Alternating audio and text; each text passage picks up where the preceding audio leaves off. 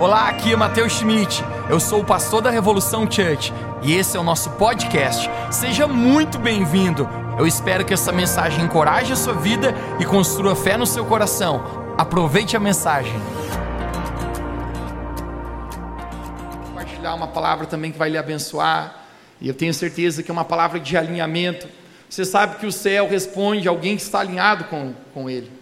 Quando nós alinhamos nossa vida com Deus, nossas orações, o céu nos responde. Eu creio que hoje é uma noite de alinhamento. Você pode declarar bem forte comigo, diga hoje é uma noite de alinhamento.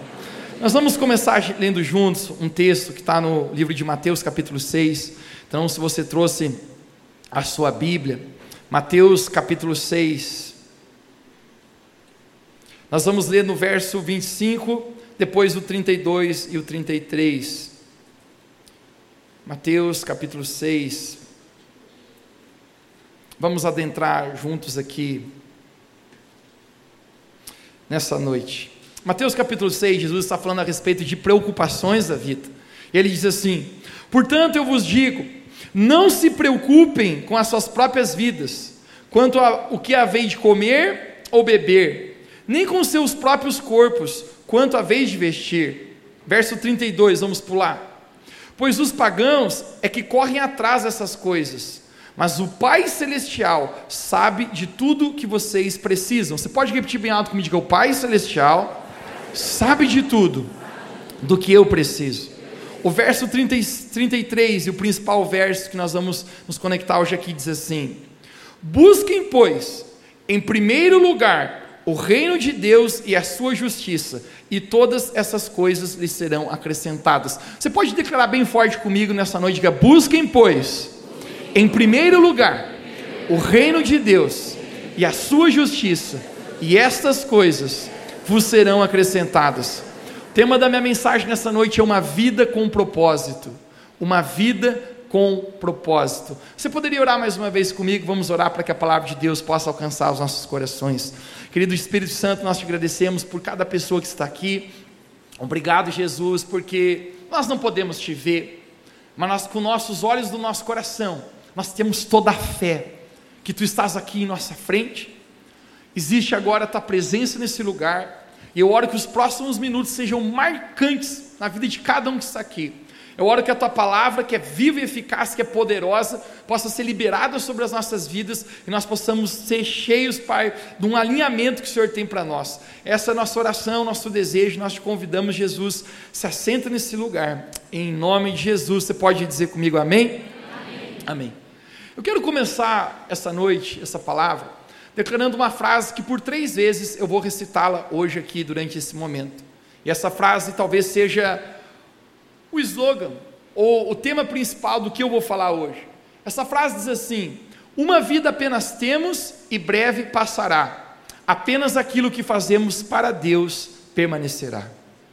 Você pode dizer comigo, diga, uma vida temos e breve passará. Apenas aquilo que fazemos para Deus permanecerá. Um sábio pensador certa vez falou: tem dois dias que são os dias mais importantes da sua vida.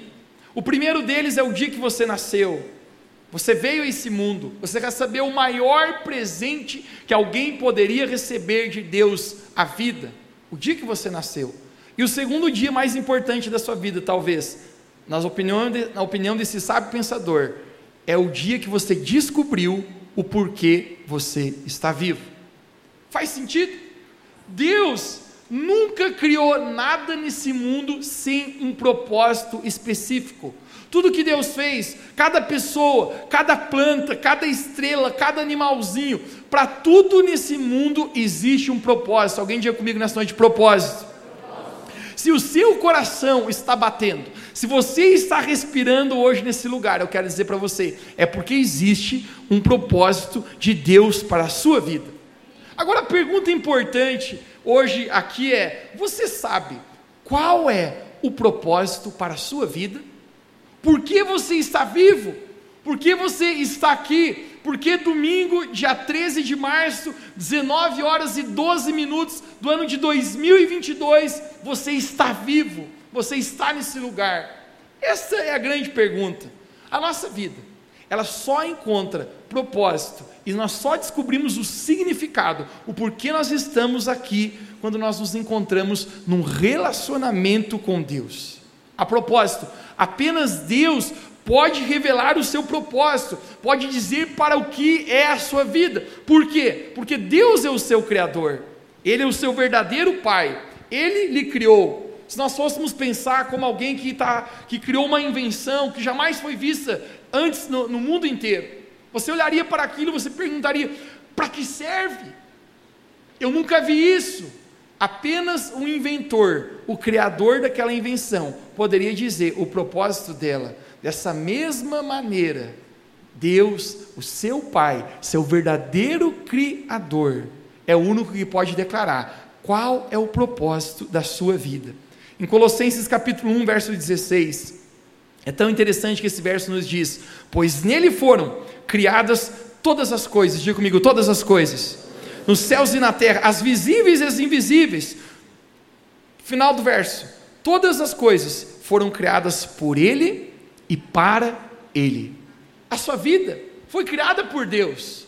Deixe-me dizer algo para você. Talvez você não foi desejado nem sequer por seus pais aqui nessa terra. Talvez você pode até ter sido um acidente, mas eu quero dizer para você, para Deus você nunca foi um acidente. Para Deus você foi planejado, você foi desejado e você está nesse lugar para um propósito. Ele é o seu verdadeiro Pai. E é tão interessante que nós somos criados por Ele e para Ele.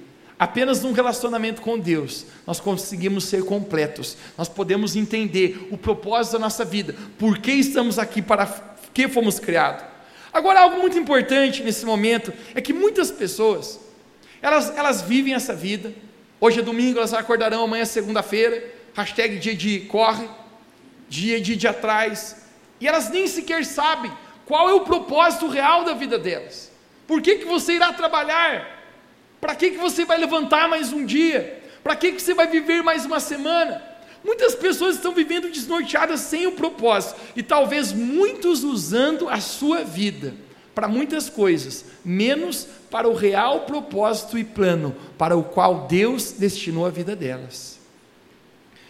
Eu tive uma experiência que foi muito forte, e é impossível falar sobre propósito sem contar isso. Talvez alguns já ouviram falar essa história, mas Deus falou comigo muito forte a respeito de propósito, numa ocasião que, que eu relembro que foi interessante esse acontecimento. Eu havia enganjado numa vida de exercícios, né, e eu gostei de correr, correr. Alguém falou para mim, Mateus, a corrida, além de liberar muitas substâncias boas para a sua própria cabeça, para o seu cérebro, vai ajudar você manter a hashtag fit, né, o teu corpite. E eu, gente, nessa indo de saúde, de fazer um exercício, comecei a adquirir o hábito de corrida. Porém, esse mesmo rapaz falou para mim: só tem um problema com exercício de corrida. Porque se você correr street, né, correr na rua, pode ser que o seu joelho venha a lesar. E você precisa um tênis apropriado para que você possa correr. E eu falei: rapaz, legal, conte-me mais. Ele me passou o modelo do tênis, qual ele sugeria que eu comprasse. E quando eu fui ver o preço, gente, eu pensei, eu vou correr descalço. Porque era tão caro o tênis, gente, que eu pensei, rapaz, não tem como comprar. Né? E pesquisei em alguns lugares, pesquisei na internet. Eu falei, não, vamos continuar com, correndo com a All Star, né? com o que chute. Né? Só quem é da década de 80 lembra desse negócio. Né? A sola é assim, você pisava na pedra, sentia a pedra. Eu vamos continuar correndo com o mesmo. Mas em outra ocasião, gente, eu, eu lembro, estava em outro país, né? E o, o, tênis lá era mais barato do que aqui no Brasil. Antes você me julga, não estava no Paraguai, tá, gente? Estava nos Estados Unidos, você não, né? Então, ah, estava no Paraguai. Não, gente, né? Dessa vez não. Mas é interessante que o tênis lá estava muito mais barato. Eu pensei, é minha chance. Eu fui lá e já era caro, mesmo lá. Eu comprei o tênis, voltei para o Brasil e pensei, ah, agora a corrida vai pegar. Agora eu estou com um tênis, 13 molas de amortecimento, né? O, o, o, joelho reduziria o impacto. E eu relembro que na ocasião eu encontrei um rapaz que ele também começou a conversar comigo. Ele falou que ele tinha o hábito de correr. Eu falei, é, você corre sempre? Ele falou, sempre. Eu falei, disciplinado, ele disciplinado. Ele, falei, ele falou para mim, o ano passado eu faltei apenas quatro dias no ano na corrida. Todos os dias, 6 horas da manhã, eu corro por 12 quilômetros. Eu falei, Jesus, quem é este? Né? E quando eu estou com uma conversa com ele, eu falei, tá, mas você tem um tênis apropriado para correr de 13 molas? Né? Ele falou, não, eu corro com meu tênis normal. Eu falei, não, se você correr desse jeito todos os dias, o seu joelho logo, logo vai danificar, você vai ter sérios problemas, e o que você ia colher de benefícios com a corrida, pelo contrário, vai se tornar malefício na tua saúde, né, na musculatura do seu joelho. Eu falei para ele a respeito do tênis, né, e falei para ele quanto custava. Ele falou: é pesado o valor, né? Eu falei: pesado. Eu tive que comprar o meu fora. E quando eu estou, a gente, nessa, nessa conversa com ele, Deus fala ao meu coração: falou, Mateus, esse tênis que você acabou de comprar, seja generoso e dê de presente para ele. Eu falei: voz Satanás, sai da minha vida. eu falei: não, não é boa ideia, nem inaugurei, né? Lembra quando você nem chegaram a batizar o tênis? Né? E eu, eu sabia, gente, nossa vida na verdade foi chamada para ser generoso. O que, que adianta nós termos coisas se não for para abençoar outras pessoas? E eu falei para ele: Ó, oh, meu amigo, então, né, confesso que é meio contrariado, mas Deus falou comigo. E o tênis eu vou dar de presente para você. Faça bom uso, corra todos os dias. Gente, ele se emocionou. Ele se emocionou, ele, ele, ele não acreditava. Ele falou: Ó, oh, aqui, acabei de ganhar um tênis. Aqui, o tênis, o tênis veio dos Estados Unidos. Eu falei: tá, pode falar mais baixo, né? Não, né? Gente, ele ficou emocionado, ele me abraçava, ele se emocionou, até chorou. Agora é interessante que depois de um mês, eu encontrei ele novamente, eu fui fazer uma pergunta para ele, eu perguntei, e aí, como é que está o tênis 13 molas? Faz diferença mesmo? Porque eu nem pude inaugurar, né Deus? Faz diferença? Ele falou, ó Mateus, eu vou ser sincero com você, o tênis é bonito mesmo, mas eu nunca saí para correr com tênis. Eu falei, você é doido? Eu falei, você não gostou? O que aconteceu? Ele falou, ah, vou te explicar. O tênis é tão bonito que eu estou usando ele para dar meus rolês. Eu vou ali na, no aniversário, calçadão, né? É o meu tênis para o para passear. Eu falei, mas não, criatura, esse tênis tem 13 molas de amortecimento, ele foi feito para correr, ele vai, não vai deixar com o teu joelho machuque. Ele falou, eu sei, mas ele é tão bonito que eu não estou botando ele para correr. Gente, eu dei risada com ele. Eu falei, é, tênis é teu, pois agora, né? Deus dá asa para quem não sabe voar, né? Mas depois, gente, Deus falou comigo. Deus falou, Mateus, muitas pessoas usam a sua vida como esse homem está usando o tênis. O propósito daquele tênis, o porquê aquele tênis foi criado, existe algo específico. Ele foi feito para correr. Ele foi desenhado, planejado para isso o êxtase daquele tênis se encontrará num momento de corrida, ele vai cumprir o seu propósito. Mas ele, aquele homem, estava usando o tênis para outra coisa. Deus falou: Mateus, muitas pessoas, por não me conhecerem, elas estão usando a sua vida para muitas coisas, menos aquilo para o qual elas foram criadas para fazer, criadas para existir. E nesse momento, gente, eu descubro que existe uma hashtag falta de propósito sobre muitas pessoas. Mas lembre, o nosso propósito é revelado quando nós conhecemos a Deus, quando nós estamos num relacionamento com Deus. E hoje, gente, eu quero mostrar para você, através da história de um homem chamado Daniel, você pode dizer esse nome comigo, Daniel 1, 2, 3? A respeito de coisas que esse, esse homem viveu uma vida de propósitos incríveis com Deus, e nós vamos ler juntos. Em Daniel capítulo 6, no verso 1. Daniel capítulo 6, no verso 1, abra sua Bíblia comigo. Se você não trouxe sua Bíblia, acompanhe conosco no telão. Nós vamos ler juntos esse texto, nós vamos extrair algumas coisas muito poderosas hoje aqui. Conecte-se nessa história. Diz assim: Dário achou por bem nomear 120 príncipes, algumas traduções de sápatras que apurava e governavam todo o reino, e colocou três supervisores sobre eles, um dos quais era Daniel. Alguém diga comigo, Daniel. Daniel. Os príncipes tinham que prestar contas a eles para o rei, para que o rei não sofresse nenhuma perda. Verso 3: Ora, Daniel se destacou tanto entre os supervisores e sobre os príncipes por suas grandes qualidades que o rei o planejava colocar à frente de todo o governo e de todo o império. Verso 4: Diante disso, Os supervisores e os príncipes, algumas traduções mais uma vez, sátrapas, procuraram motivos para acusar Daniel em sua administração governamental, mas não conseguiram, não puderam achar falta alguma nele, pois ele era um homem fiel, não era desonesto e nem negligente. Você pode dizer comigo, diga fiel, não desonesto e nem negligente. Finalmente esses homens disseram: jamais encontraremos algum motivo o qual possamos acusar Daniel, a menos que seja algo relacionado à lei do seu próprio Deus. E assim os supervisores e os príncipes de comum acordo foram falar com o rei, dizendo: Ó oh, rei Dário, vive tu para sempre. Todos os supervisores reais, os, os prefeitos, os, os sápatras e príncipes, os conselheiros, os governadores concordaram em que o rei deve emitir um decreto ordenando que todo aquele que orar a qualquer Deus ou qualquer homem nos próximos 30 dias, exceto a ti, ó rei, seja atirado na cova dos leões. Alguém diz comigo, cova dos leões. E o rei Dário assinou o decreto. Agora, ó rei, emite o decreto e assina, para que não seja alterado conforme a lei dos medos e dos persas, e que não possa ser revogada. Verso 10, conecte-se agora. Quando Daniel soube que o decreto tinha sido publicado, foi para casa, para o seu quarto, no andar de cima, onde as janelas davam a Jerusalém, três vezes por dia ele se ajoelhava e orava, agradecendo a Deus como costumava a fazer. Me deixe presente sua atenção aqui. Através da vida de Daniel, gente, nós conseguimos aprender três lições, três princípios aqui nessa história. Mas algo está acontecendo aqui.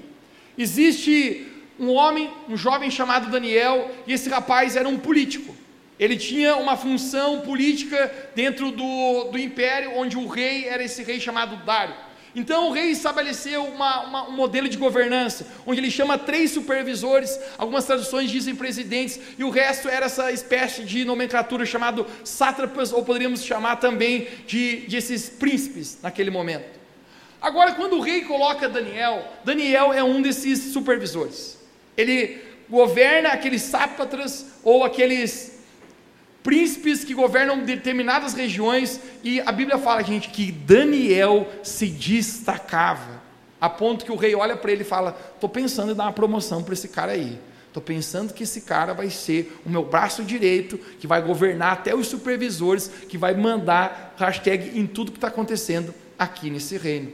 Quando acontece isso, aqueles outros homens começam a ver o destaque de Daniel e eles começam a sentir ciúmes de Daniel. Quem já descobriu que nem todas as pessoas se alegram com a tua felicidade? Nem todas as pessoas celebram as suas vitórias. A propósito, dizem que seus verdadeiros amigos celebram suas vitórias, não são aqueles apenas que choram as suas dores. Porque chorar a dor de uma pessoa é muito fácil, mas celebrar vitórias se demonstra o verdadeiro amigo. Aqueles homens olham para a vida de Daniel e verem os resultados dele e diz: a gente precisa armar uma para esse camarada. E eles vão até, o, até a vida de Daniel e começam a vasculhar. Então eles roubam, hackeiam o WhatsApp de Daniel. E eles não encontram nada de errado no WhatsApp. Então eles vão até as mensagens DM, direct messages do Instagram. Vamos ver se esse rapaz tem alguma coisa aqui para esconder e não tem nada que eles possam usar contra Daniel. É, não é incrível? A Bíblia falando que ele era um homem que não era negligente, que ele era um homem justo e que ele era um homem correto em tudo. Os elogios que a Bíblia tece para Daniel são incríveis, a ponto que esses homens chegaram à conclusão: a gente não vai conseguir achar nem alguma coisa ruim na vida desse cara. Não tem. O cara é 100%. É aquele hashtag político honesto, né? Tá em falta no mundo. Não tem o que achar na vida do cara. O camarada é extremamente correto.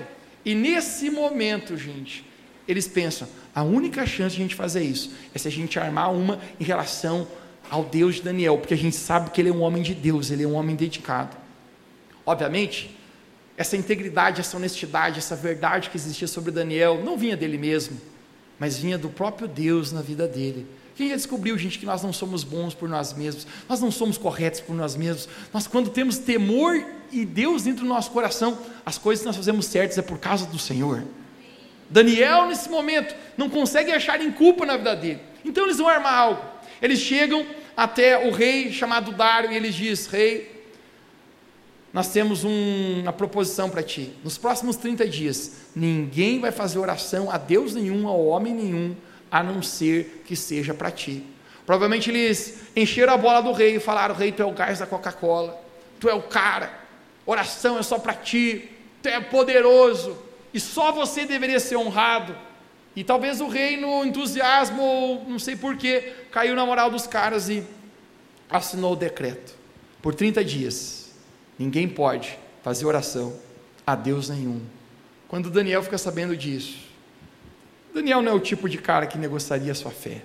Daniel, seus olhos estavam em Deus acima de qualquer pessoa. No verso 10 nós acabamos de ler que ele saiu, foi para casa, foi ao segundo andar, onde tinha uma janela que virava para Jerusalém, e ele por três vezes ao dia ele orava.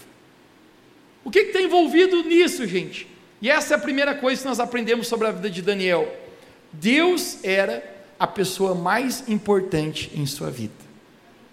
Deus era a pessoa mais importante na vida de Daniel. O que está envolvido nisso? Gente, não é ele só perder o emprego, não é só cortar o pila, a verba, a grana, o tutu, o cascalho, faz-me rir, para ele não poder pagar os boletos dele. O que está envolvido é muito mais grave. Ele está a ponto de perder o pescoço dele. Existe um decreto acontecendo. Você não pode orar para nenhum Deus. E Daniel, gente, ele tem um relacionamento verdadeiro com Deus. Daniel não é o camarada que vai se intimidar. Daniel, ele sabia um pouco a mais que outras pessoas não sabiam. E sabe o que, que Daniel diz? Eu não vou minguar no meu relacionamento com Deus. Daniel sabia coisas que talvez o apóstolo Paulo, lá na frente, em 2 Coríntios, verso 4, 18, ia dizer: atentando não apenas para as coisas que se veem, porque as coisas que se veem são passageiras, mas atentando para as coisas que não se veem, porque as coisas que não se veem são eternas.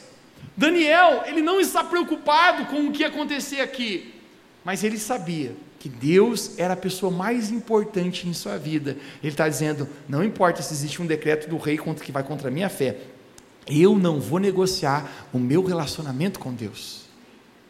Isso é tão poderoso, porque eu acredito que Deus quer nos levar nesse nível de Daniel, onde nada nem ninguém é mais importante na nossa vida do que Deus. Tem muita coisa envolvida. Aquele trabalho talvez é, é, o, é o trabalho dos sonhos da vida de Daniel.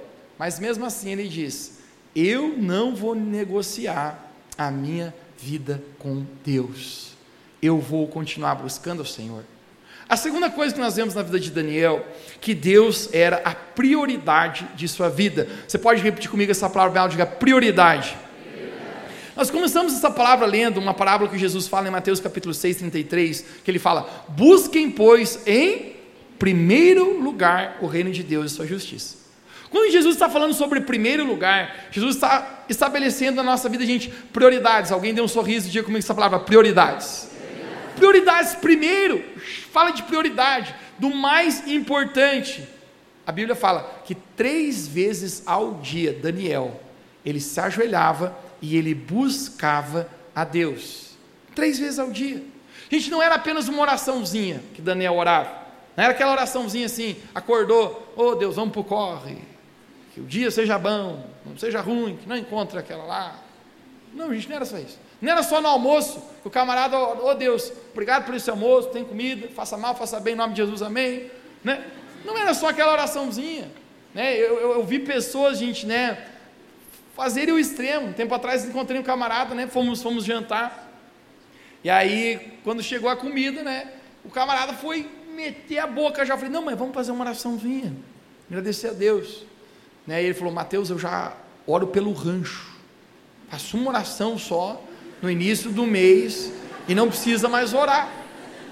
Eu fiquei olhando para ele assim, não é apenas essa oraçãozinha que a Bíblia está falando, orar três vezes por dia. Não é aquela que você chega à noite, antes de dormir, Deus abençoe essa noite, né? o dia foi pesado, então que amanhã seja melhor. Gente, não é esse tipo de, oração de Daniel, que orar três, três vezes ao dia, não é essa oraçãozinha rápida. Daniel, gente, ele vivia uma vida de devoção, um tempo de qualidade com Deus. Não era qualquer coisa. Ele se dedicava nesse relacionamento com Deus, porque ele sabia que o propósito da sua vida só se encontrava num relacionamento de intimidade com Deus. A oração de Daniel não era curtinha, não era só para cumprir tabela.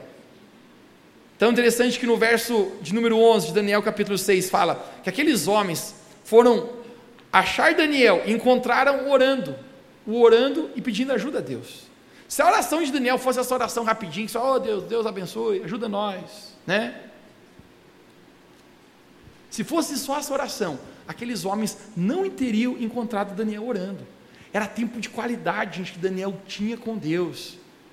Sabe, eu quero falar um pouquinho, gente, a respeito das disciplinas espirituais que nós, como cristãos, temos que ter. Em viver uma vida de oração, em viver uma vida de, de leitura da palavra de Deus, onde nós vamos conhecendo a Deus, onde vamos caminhando nos seus caminhos. Daniel, ele sabe o quão importante ele, ele está nesse momento de conexão com Deus e ele não troca por nada, era uma prioridade na vida de Daniel. Deus era o primeiro na vida dele. E às vezes, gente, quando eu olho nos dias de hoje, eu vejo que muitas pessoas elas se dedicam com muitas prioridades na vida, né? E menosprezam a maior prioridade que nós deveríamos ter, que é o nosso relacionamento com Deus. Eu toda semana costumo fazer exercícios, né? E quando eu estou na nossa cidade é difícil o dia que eu não vou à academia fazer exercícios, né? É importante, faz bem. Mas de vez em quando eu, eu olho alguns, gente, tão alucinado na vida de exercício que eu penso assim: se esse cara se dedicasse assim para buscar Deus, ele era o cara. Eu, eu tenho uns caras na minha academia que eu malho, gente, que eu olho para eles assim, eu penso, rapaz, se ele trocasse essa energia para buscar Deus, mano, os caras voava. Porque faça sol ou chuva, tenha coronavírus ou não tenha, tenha máscara ou não tenha, seja o que acontecer, Gente, o camarada tá lá bombando. Com a mesma cara de sempre. Ele está lá, ele não falha por nada. Interessante que o apóstolo Paulo fala para Timóteo, porque o exercício corporal pouco aproveita, mas a piedade para muito é proveitosa, tendo a promessa presente do que há de vir. Sabe o que o apóstolo está falando? Gente, o exercício, Timóteo, pouco aproveita, também um pouco aproveita. Tem uns que jogaram esse versículo já, então não vamos mais fazer mais nada. Né? Não, um pouco aproveita, irmãos, né? Faça um exercíciozinho, né? Eu estou peleando lá, entende? Mas às vezes o foco e a prioridade, alguém diz com prioridade, está errado. Aí o camarada está todo saradão por fora e por dentro pegando fogo. As emoções do camarada tudo errado, né? O cara invertendo prioridades. Eu quero mostrar uma parábola de Jesus que nos arremete, gente, a um ensino muito poderoso hoje aqui. No livro de Lucas, capítulo 14, Jesus ele conta uma parábola a respeito de um senhor que é uma figura do próprio Deus, que está dando uma festa, umas festas de bodas. Essa, essa é um cenário, é uma parábola que significa o grande encontro, um dia de Deus e as pessoas, a igreja. E nesse momento, Jesus ele conta que essa parábola que Deus ele começa a convidar as pessoas para virem essa festa, convidar as pessoas para vir ao reino de Deus, convidar as pessoas para se aproximarem dele. Mas nesse momento, no verso de número 18, Lucas 14, verso 18, eu quero que você acompanhe com tudo. Mas todos a uma começaram a dar desculpas. Conecte-se aqui. Disse o primeiro: Comprei um campo e preciso ir vê-lo. Rogo-te que me des por escusado. Verso 19. Outro disse: Comprei cinco juntas de bois e vou experimentá-los. Rogo-te que me des por escusado. Verso 20. Outro ainda disse: Casei-me, portanto não posso ir. Rogo-te que me des por escusado. Olha para mim aqui. Existe um convite de Deus para essas pessoas. Deus está convidando. Agora, todos os três mencionados por Jesus começam a dar desculpas. Qual é a desculpa do primeiro? Comprei um campo Fala do que, gente? De posses. Gente, quem aqui acredita que ter posses é uma coisa boa? É claro que é, você não quer dar para mim, né? É bom. Se puder ter um carro, glória a Deus. Se puder ter a sua casa própria, Aí Deus te abençoa um pouquinho, tem um sítiozinho. Deus te abençoe mais longe, você pode ter um apartamento na praia. É bom ter posses, gente. Mas olha aqui, coisas que o próprio Deus às vezes nos abençoa, está sendo motivo desse camarada dizer assim: Deus, eu não posso ir. Outro camarada, o que, que é? Junta de bois, preciso testá-las. Está falando do que, do que, gente, aqui? De trabalho. Quem aqui crê, gente, que trabalhar é bom? Gente, pelo amor de Deus, nossa igreja não é preguiçosa, diga amém, trabalho é bom, né? Alguns aqui olhei na cara, na sua face, e você condenou.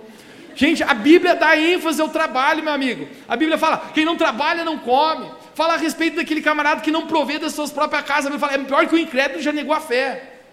É importante trabalhar. Faz parte, gente. Agora, o trabalho, que é uma própria bênção de Deus, é algo que faz a gente glorificar a Deus. Aqui, nesse contexto da parábola, está sendo usado como uma desculpa para não poder estar no reino de Deus. O convite que Deus está fazendo. E se não bastasse o último, gente, aqui, é de cair o queijo, como diz a expressão. Porque tem um camarada que fala assim: casei-me e não posso ir. Gente, casar é bom ou não é? Gente, amém, é bom. Né? Dizia que só tem duas vidas melhores que a de casado. Uma é a de morto, outra de queimado. Estou brincando, gente, né? Isso é só uma brincadeira. Gente, está falando de família aqui. A família é uma bênção não é, gente? É uma bênção.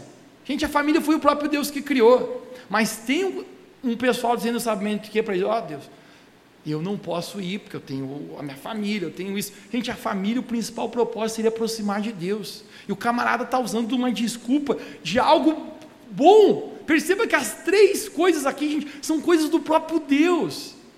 Deus é que te abençoa. A Bíblia fala que nenhum homem pode conquistar nada nesse mundo se não for lhe dado do céu. É Deus que abençoa. Nosso trabalho é Deus que nos abençoa. Nossa família é Deus que nos abençoa. Mas mesmo assim, até muitas vezes as bênçãos de Deus, gente, pode se tornar um motivo de distração. Novamente a frase: uma vida temos e breve passará. Apenas aquilo que fazemos para Deus permanecerá. Esses camaradas eles não entendem a prioridade. Alguém diga comigo mais uma vez prioridade. No verso 24 é muito enfático que fala que o, que o Senhor ficou furioso.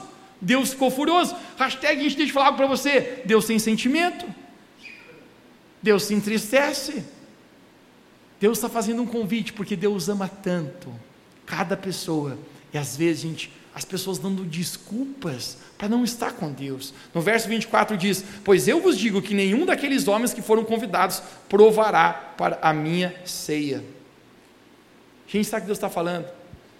Eu convidei eles, eu quis trazer eles para minha presença, mas eles decidiram com que a prioridade da vida deles seria outras coisas na minha frente além de mim. Eu aprendi isso cedo na minha vida, cara, sobre colocar Deus em primeiro lugar. Eu recordo quando era adolescente, gostava muito de jogar futebol, fazia parte do, de um time, nós estávamos no campeonato da cidade, nós chegamos à semifinal, um jogo muito importante.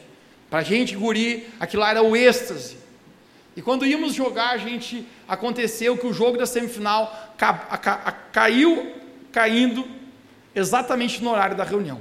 Era às 19 horas da noite, no domingo, que ia jogar o jogo da semifinal. Eu pensei, puxa vida, mas não podia ser outro horário? Pode ter a reunião da igreja. Aquela época não tínhamos essa comunidade de ter o culto da manhã, culto da noite, você poderia escolher. E eu lembro que eu fui conversar com meu pai, meu pastor, e eu falei, ó oh, pai, o jogo da semifinal caiu no horário da reunião. E o pai respondeu para mim assim, não sei se ele pensou no que falou, se foi do coração, da boca para fora, mas ele falou: "Você que sabe o que é mais importante para você, Deus ou o jogo?" E ele virou as costas e saiu. E eu fiquei ali no meu quarto pensando: Deus ou o jogo, Deus ou o jogo, Deus ou o jogo. Gente, aquilo lá ficou à noite. Eu, eu lembro que eu sonhei pensando que um dia eu ia chegar lá no céu e dizer: Você escolheu o jogo. E aí a gente vai jogar para aquele outro lugar lá que eu não, né? Que você sabe, né? Jogar no time do capeta depois lá no inferno, né? Gente, eu fiquei pensando, meu Deus, Deus ou o jogo, Deus ou o jogo, Deus. Ou... Gente, vou ser sincero com você. Se eu tivesse ido no jogo, não creio que Deus ia é, ficar bravo comigo, botar um raio na minha cabeça, que Deus não é a Maria. Não creio nem que eu estaria pecando. Eu acho que não. Mas sabe qual é o simples fato, gente, que eu consegui Aquele dia gente aquela semana a propósito, aquilo ficou no meu coração.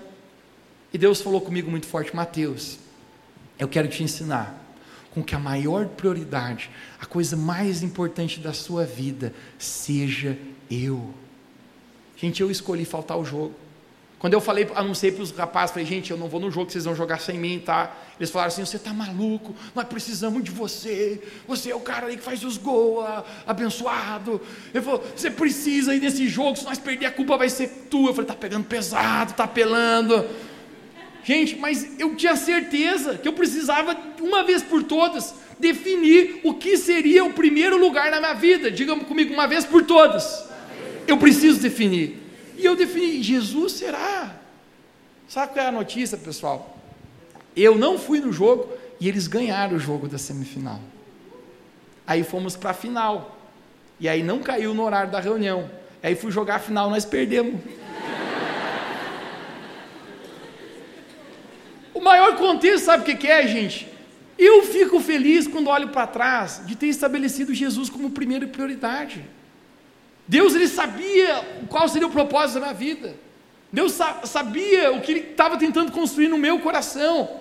Agora, muitas vezes, nós estamos dando desculpas, como essa parábola, fazendo com que a nossa vida, como aquele tênis, sirva para outras coisas que não é aquilo que Deus nos chamou para viver. É tão interessante que para Daniel, Deus é a prioridade na vida dele. Ele está orando lá e buscando a Deus. A terceira coisa que vemos na vida de Daniel é que a bênção de Deus faz prosperar. Você pode dizer comigo, diga, a bênção de Deus faz prosperar. Por que Daniel vai tão bem? Por que, que ele, ele é promovido? Por que, que as coisas dão certo para ele? Sabe por quê, gente? Porque quando você coloca Deus em primeiro lugar na sua vida, é Ele quem te dirige, é Ele quem te abençoa. Não é na tua própria força, mas é a força de Deus através de você. Amém. Daniel ele está orando três vezes, e aí eles delatam Daniel e falam: Rei, o cara está orando, e tem aqui um decreto: tu não vai contra a tua própria palavra. Se o rei ficou triste, rei Dário, porque ele sabia que Daniel era um homem bom, mas ele não podia se desmoralizar a si mesmo, ele falou: Daniel infelizmente você vai para a cova dos leões. Daniel é jogado, gente, numa cova de muitos leões. Gente, qual que é a probabilidade de você ser jogado num lugar com muitos leões famintos e você sair vivo? Não vai sair. Eu recordo tempo atrás, fui correr, estava em volta de um, de um, campo de futebol, e eu vi que tinha três cachorros guapeca assim. E eu pensei comigo assim, não, esses caras são tranquilos, né? E quando eu estou correndo, gente, quando eu me aproximei, aqueles três miseráveis vieram numa pegada para me morder, gente.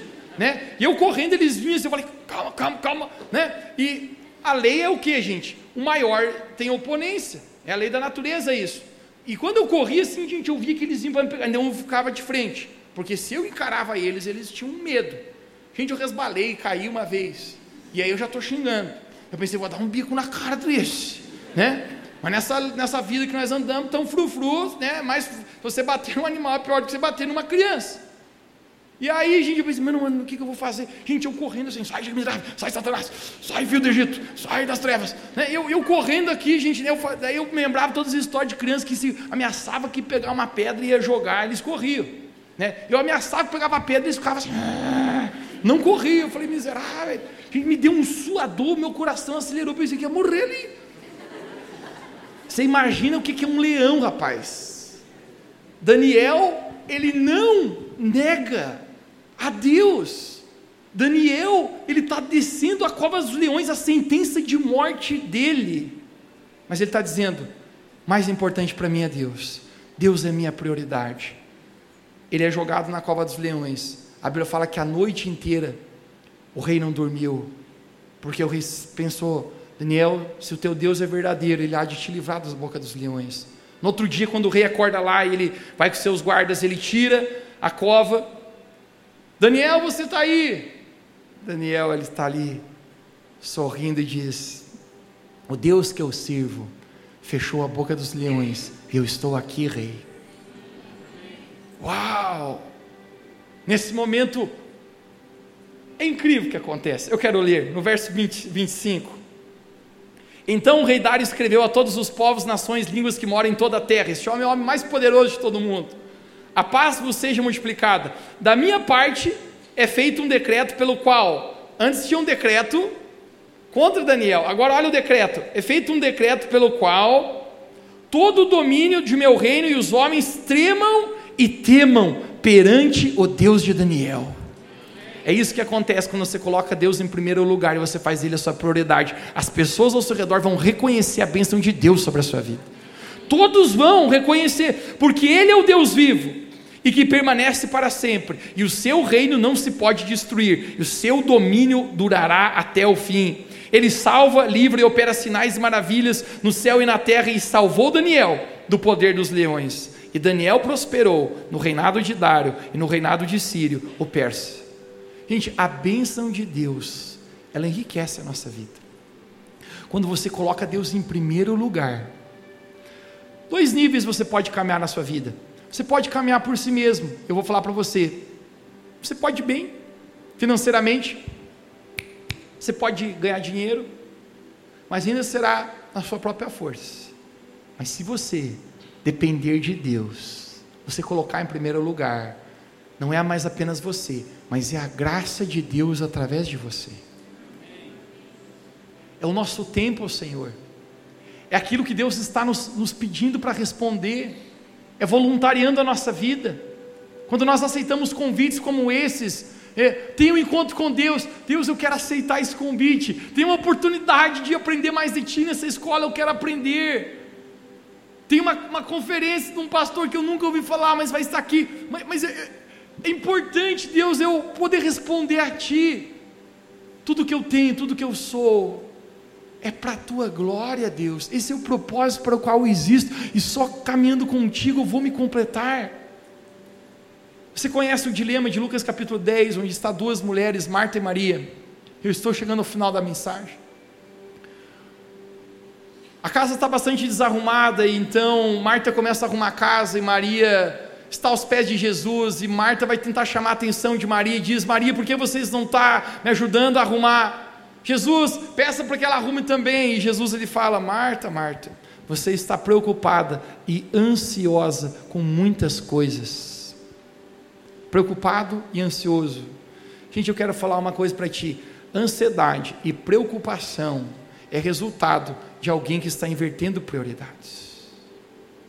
Você já percebeu que Maria está aos pés de Jesus, ela não está nada preocupada, nada ansiosa, porque a prioridade dela é estar aos pés de Jesus.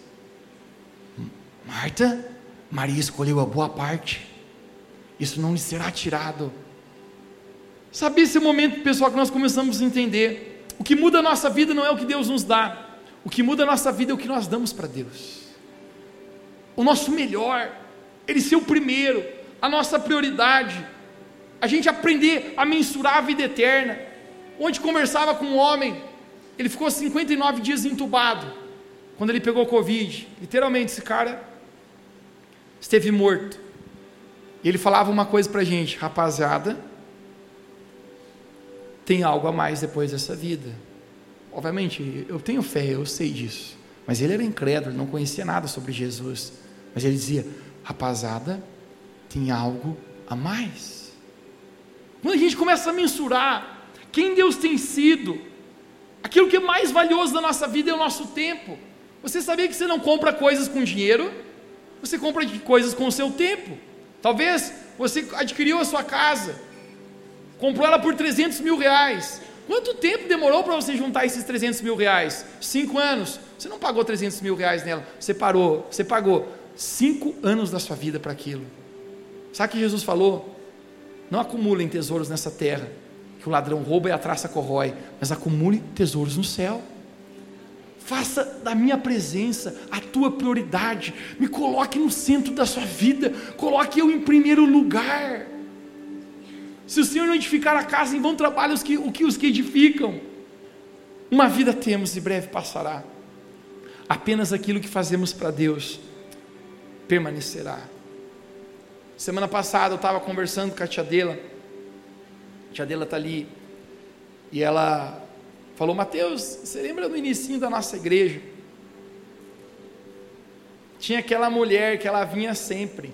E deu, ah, tia, eu não lembro muito bem. Ela falou, era uma vizinha minha. E ela vinha na igreja e ela parou de ir. E aí eu encontrei ela e ela falou para mim, eu gostaria de voltar aí. Eu, eu mesmo, ela mesma falou para a tia dela que tinha sentido que a vida bagunçou depois que ela parou de buscar Deus. E a tia dela falou assim, uma coisa muito triste. Falou, Mateus, mas nunca mais deu tempo de ela voltar. Porque naquela semana ela foi acometida de uma doença muito ruim, foi terminal e ela morreu. Querido, mensurar eternidade, mensurar o que, que vale a pena realmente é estar na presença de Deus, é buscar a Deus, é fazer de Deus, como Daniel, a pessoa mais importante da nossa vida, ele ser o primeiro. Quanto custa? Quanto vale a pena investir no reino de Deus? Vale mais do que tudo. Vale a pena a gente se dedicar, vale a pena as oportunidades que tem em relação a Deus entrar nelas. Eu encerro falando essa frase. Quando eu era pequeno, minha mãe me deu um adesivo daquela formiguinha chamada esmilinguido. Eu era fã do esmilinguido. Tinha um relógio no meio e esse, esse adesivo dizia: Viver sem tempo para Deus é viver perdendo tempo eu falei essa frase para um adolescente aqui na nossa igreja. E depois de duas semanas, ele trouxe isso para mim. Eu guardo isso no meu escritório. Para que todos os dias que eu estou ali trabalhando, que eu estou me dedicando com outras coisas, eu não me esqueço do que está escrito aqui nesse, nesse negócio. Porque isso aqui é, é o propósito da minha vida. Isso aqui é a coisa mais importante. Não ter tempo para Deus é viver perdendo tempo. Às vezes nós estamos ocupados com tantas coisas. Às vezes nós fazemos de tantas coisas prioridades ou propósitos na nossa vida. Jesus falou: passarão os céus e a terra, mas as minhas palavras jamais passarão. Sabe, hoje eu quero encorajar você, Revo Church, a você fazer de Deus o primeiro lugar da sua vida, assim como Daniel, em colocar o seu coração a Deus e dizer: Deus, Viver sem dar tempo para ti é perder tempo. Viver sem o Senhor ser o primeiro é viver uma vida incompleta. Eu posso ter muitos resultados aqui fora e ainda assim aqui dentro eu não vou me completar se eu não estiver cumprindo o teu propósito que está na tua presença. Nós fomos criados por Ele e para Ele, a palavra de Deus fala. Hoje eu quero declarar que nós possamos viver uma vida com propósitos, que nós possamos fazer Jesus o primeiro da nossa vida que nada seja mais importante, que nada seja maior prioridade do que Deus em nosso coração. Se você recebe essa palavra, você pode dizer amém onde você está. Fique de pé comigo para nós orarmos hoje. Eu quero apenas mais cinco minutos teus. Nossa reunião hoje estendeu um pouquinho mais por conta de muitos avisos, muitos vídeos. Mas mais cinco minutos teus eu quero pedir nesse momento. Feche seus olhos apenas por um instante. Debaixo dessa palavra, eu sei que Deus ele está falando e ele está pedindo algo de você hoje. Ele está pedindo o seu coração. Ele está pedindo a sua prioridade, aquilo que consome a sua vida, suas paixões, até que nós sejamos levados a um lugar onde Ele se torna assim como na vida de, de Daniel, a pessoa mais importante. Até que chega um momento, assim como na vida de Daniel, que ele se torna a nossa prioridade, o primeiro. Quando a luz bate na nossa janela, o primeiro pensamento é o Senhor. Nós fomos criados para isso. Não para propósitos vazios, não para encher a carteira de dinheiro e um dia não levar nada nesse mundo. Mas nós somos criados para estar com Ele, porque dele, por Ele e para Ele são todas as coisas. Hoje eu sinto uma chamada de Deus, buscar em primeiro lugar o reino de Deus. Hoje eu sinto Deus despertando pessoas aqui nesse lugar, um fogo de amor, de paixão por Deus ele vai acender no teu coração aqui nessa noite, para que Ele seja o primeiro, para que Ele seja tudo, até que nada mais importe, até que nada seja mais importante do que Ele, porque você foi criado por Ele e para Ele. Deus, nós queremos orar, Deus, hoje por pelas nossas vidas, Pai, diante do Senhor agora. Nós sabemos que o Senhor está nesse lugar, Pai, o Senhor criou cada um de nós aqui com um propósito. Deus não, não nos permita jogar nossa vida fora, não nos permita viver essa vida e ela passa tão rápido, e a gente olhar para trás e ver que a gente não cumpriu os planos e propósitos que Deus tem para nós. Não nos permita olhar para trás e ver, Deus, que apenas passou, que a gente não fez diferença. Mas se o Senhor é o nosso Pai, o nosso verdadeiro Pai, o nosso Criador, eu creio que o Senhor sonhou com a vida de cada um aqui. Nós queremos estar num relacionamento profundo com o Senhor, a ponto que nós possamos descobrir o propósito para o qual nós existimos. Nós queremos caminhar dia após dia, estação após estação, andando naquilo que o Senhor tem para nós. Hoje nós queremos tomar a decisão de te fazer o primeiro, de te fazer a prioridade de investir nossos recursos, investir nossa força, o nosso tempo no Senhor, de os convites que o Senhor faz para nós, as oportunidades de estar na tua presença, encontros, escolas, seja o que há de oportunidade, nós possamos responder, porque o Senhor se torna a prioridade, o número um na nossa vida. Pai, eu sei que essa palavra que está sendo ministrada hoje foi do teu próprio coração para nós como igreja. E eu oro que ela cumpra, Deus, o que tem para cumprir em cada vida hoje aqui. Se hoje você sente Jesus falando com você, você sente Ele chamando você a Ele se tornar um, não o número dois, não o três, mas se tornar o número um, se tornar a sua prioridade, a pessoa mais importante, que Ele governe a sua vida. Aonde você está, levante a sua mão bem alto para Jesus agora.